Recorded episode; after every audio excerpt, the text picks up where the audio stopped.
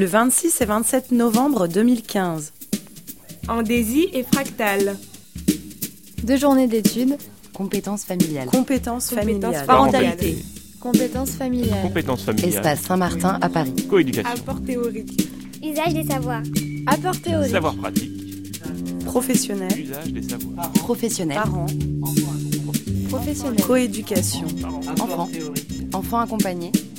Usage des savoirs. Sur le trottoir d'à côté. Karine Terry, vous venez de terminer euh, une intervention là, plénière euh, remarquable à laquelle j'ai eu la chance de participer euh, sur l'évolution des histoires familiales, l'enfance, sa famille et leurs responsabilités générationnelles. J'avais prévu plein de questions, mais vous allez voir qu'il y a un croisement dans tout ce que vous avez dit qui m'a ému à un moment, donc je vais vous en parler en plus des questions prévues.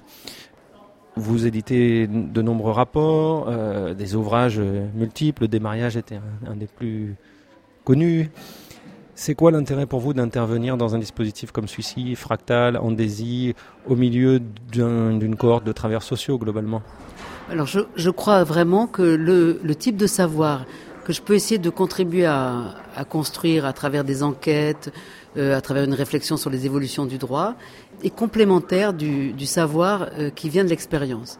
J'ai jamais opposé les deux. Et donc ce savoir qui se construit au jour le jour de la pratique professionnelle, au contact des familles, au contact des enfants, pour moi il est indispensable. Pendant très longtemps, par exemple, je travaillais avec les éducateurs de la, pro- la protection judiciaire de la jeunesse. Chaque fois, j'apprenais énormément.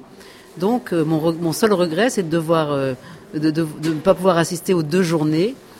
C'est vraiment euh, un énorme apport pour moi que de pouvoir sentir euh, comment évoluent euh, les, les- les problèmes des professionnels, les familles. Voilà. C'est deux, deux apports euh, complémentaires. Donc, euh, voilà, mon intérêt, c'est ça. Par exemple, re- re- je prends un exemple pour aujourd'hui.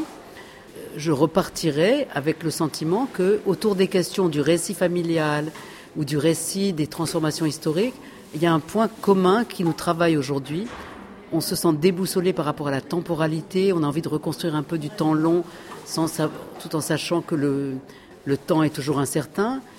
Je sens que là, pour les, les années à venir, il y, a, il y a un enjeu très important et pour les enfants aussi.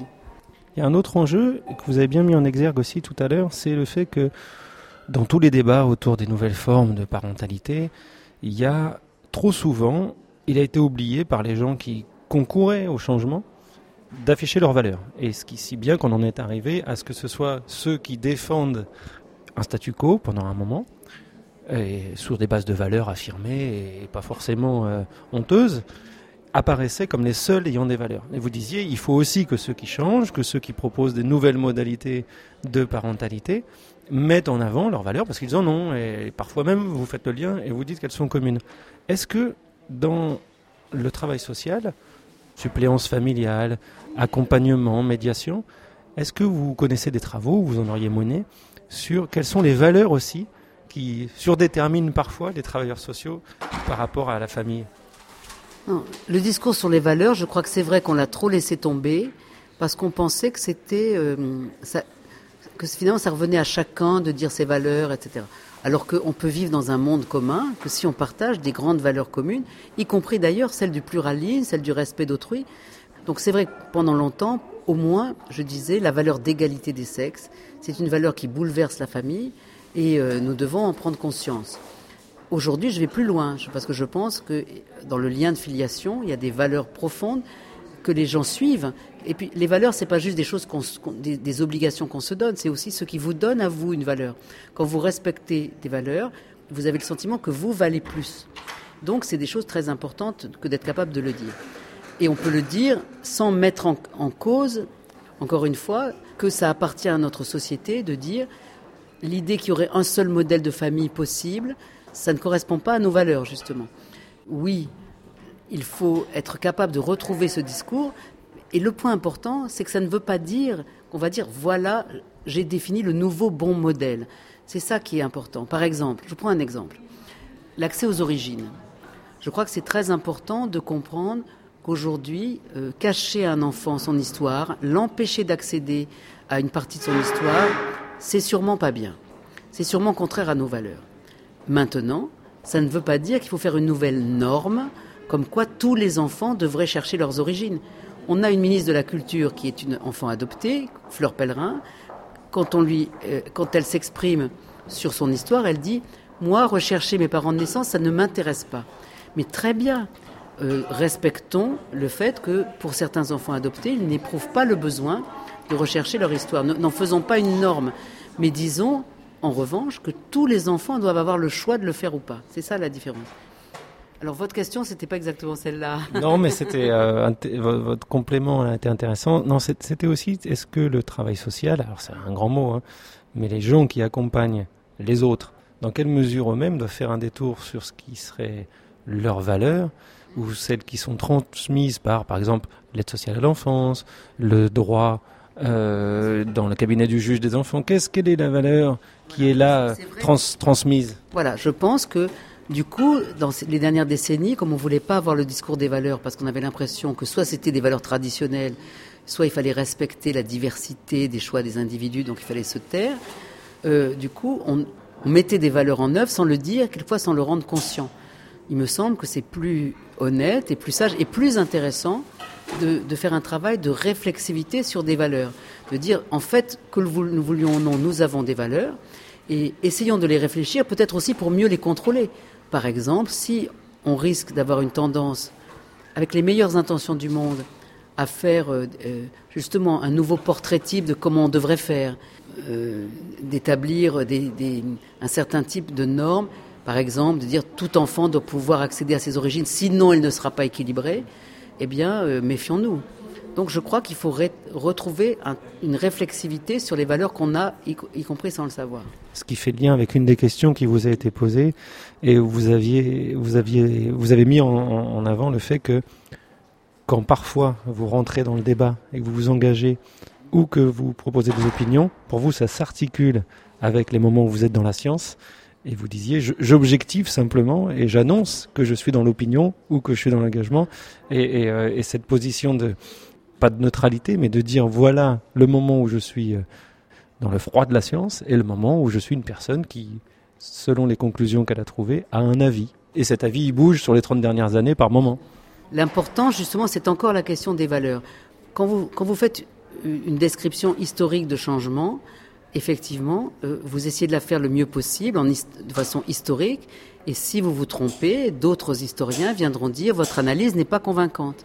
Et là, euh, on se met à l'épreuve de, la scientificité. Quand on essaye de comprendre que euh, ces faits sociaux sont pas liés simplement à des contraintes, euh, par exemple matérielles. Bien sûr, par exemple, les changements de la famille, ils sont liés à des changements matériels.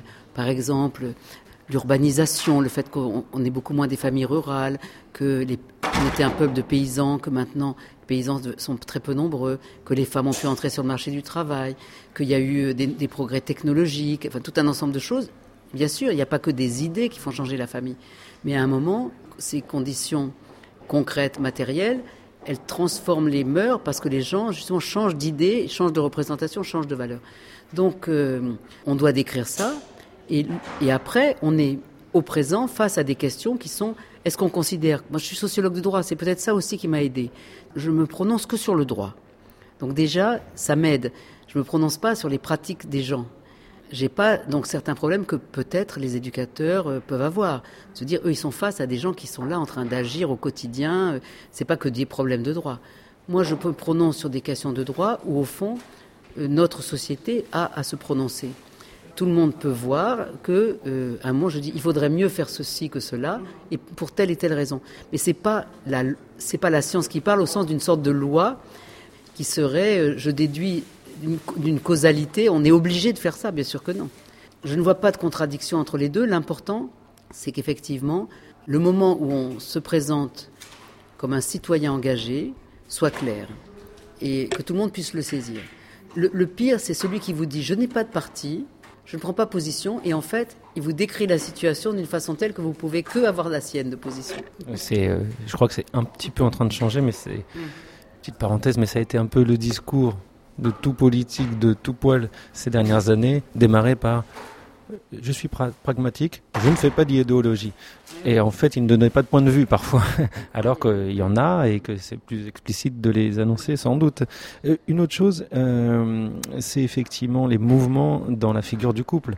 Vous dites que là, il y a eu, euh, on, serait arrivé au niveau du droit, hein, évidemment dans les dans les pratiques de chacun, c'est encore autre chose, mais au niveau du droit, on aurait avancer à un stade qui définit peut-être la figure des possibilités d'union, euh, d'être ensemble du XXIe siècle. Vous dites qu'en revanche, sur les questions de la filiation, il y a encore quelques combats à mener. Euh, quels sont les principaux? Le chemin parcouru, on l'a entendu, mais quels, quels, restent les principaux combats selon vous ou les principales avancées juridiques? Je pense que les... il y a plusieurs combats qui restent à mener. Premièrement, reconnaître que être le parent d'un enfant, c'est toujours un engagement et c'est toujours endosser un statut de parent. On ne peut pas se le donner à soi-même. Vous ne pouvez pas dire je vais décider que je suis le parent de cet enfant. Il faut que la société vous le reconnaisse. Et il faut vouloir endosser ce statut. Ça, c'est toujours vrai. Mais qu'il y a plusieurs motivations euh, à, le faire, plusieurs raisons, et donc il pourrait y avoir plusieurs modalités pour construire le lien. Et, aujourd'hui, je pense que c'est un, un enjeu pour l'avenir de reconnaître qu'il y a, en gros, parce que j'essaie d'en trouver d'autres, mais je ne crois pas, il y a trois façons de devenir un parent la plus banale, la plus, la plus classique et la plus fréquente, c'est tout simplement de faire un enfant. L'immense majorité des gens deviennent parents d'enfants parce qu'ils les ont faits. Alors, les faire suffit pas. Il faut encore, par exemple, que les hommes aillent reconnaître les enfants, ou bien s'ils euh, sont mariés, que la présomption de paternité se fasse, ou bien même pour les femmes qui ont accouché, ça ne suffit pas d'accoucher, il faut encore endosser le statut de mère. Mais euh, faire un enfant, c'est c'est la première euh, accroche de la filiation. Mais il y en a d'autres qui devraient gagner une dignité égale. Je crois que c'est un grand progrès de notre société que de valoriser l'adoption. Et euh, l'adoption, pas euh, comme autrefois en essayant de la maquiller en procréation, mais l'adoption pour elle-même. De ce point de vue-là, l'adoption internationale, par exemple, a fait faire des grands progrès, parce que comme on ne pouvait plus faire croire que l'enfant était votre enfant biologique parce qu'il ne vous ressemblait pas du tout, par exemple, ça a amené toute la société à réfléchir que euh, traiter un enfant comme si on l'avait fait, s'engager à ce lien inconditionnel avec un enfant qui avait déjà une histoire avant vous, c'était quelque chose de magnifique et qu'on devait, que ces familles devaient être valorisées pour elles-mêmes.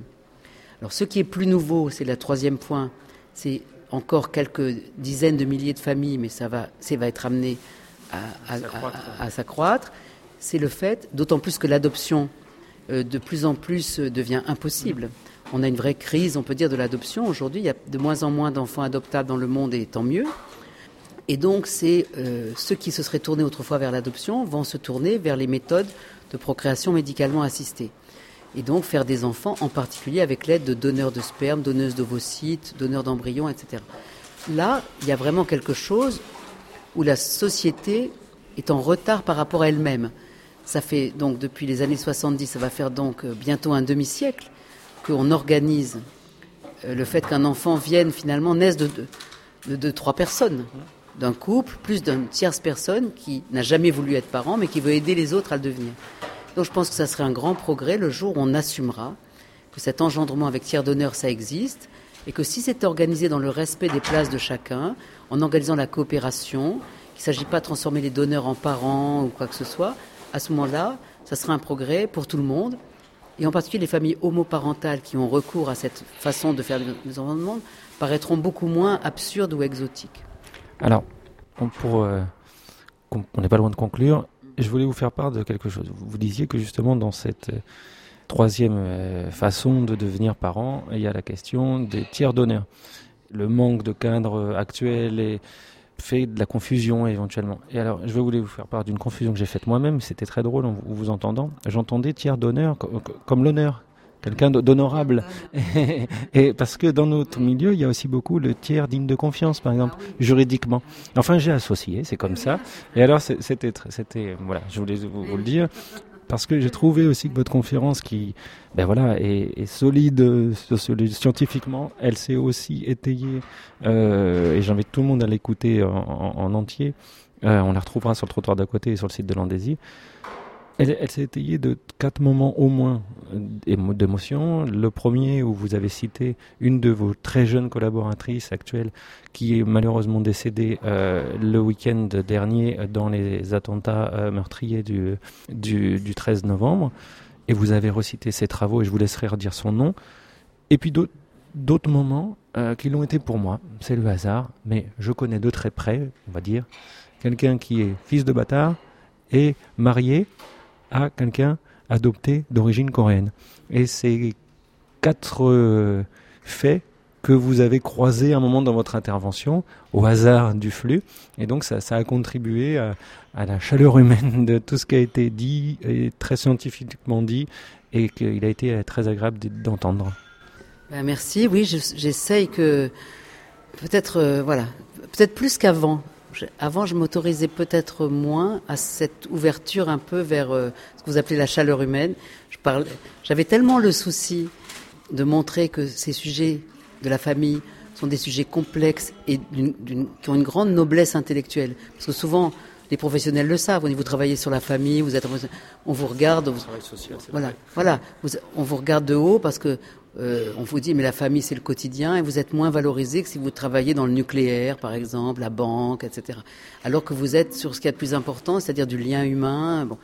Et donc moi j'ai la même question, je veux, je veux toujours redonner de la, de la noblesse à, à, à, cette question de la famille. Donc ça me rendait souvent un peu froide et je remarque qu'aujourd'hui je m'autorise un peu davantage à aller vers les dimensions affectives du problème en me rendant compte que pour moi comme pour ceux qui m'écoutent, c'est, ça fait partie, euh, ça, ça, fait partie du, du sujet. Quoi. Bon, ben, merci beaucoup d'avoir pris le temps de passer un moment sur le trottoir d'à côté. Au revoir. Vous écoutez le trottoir d'à côté.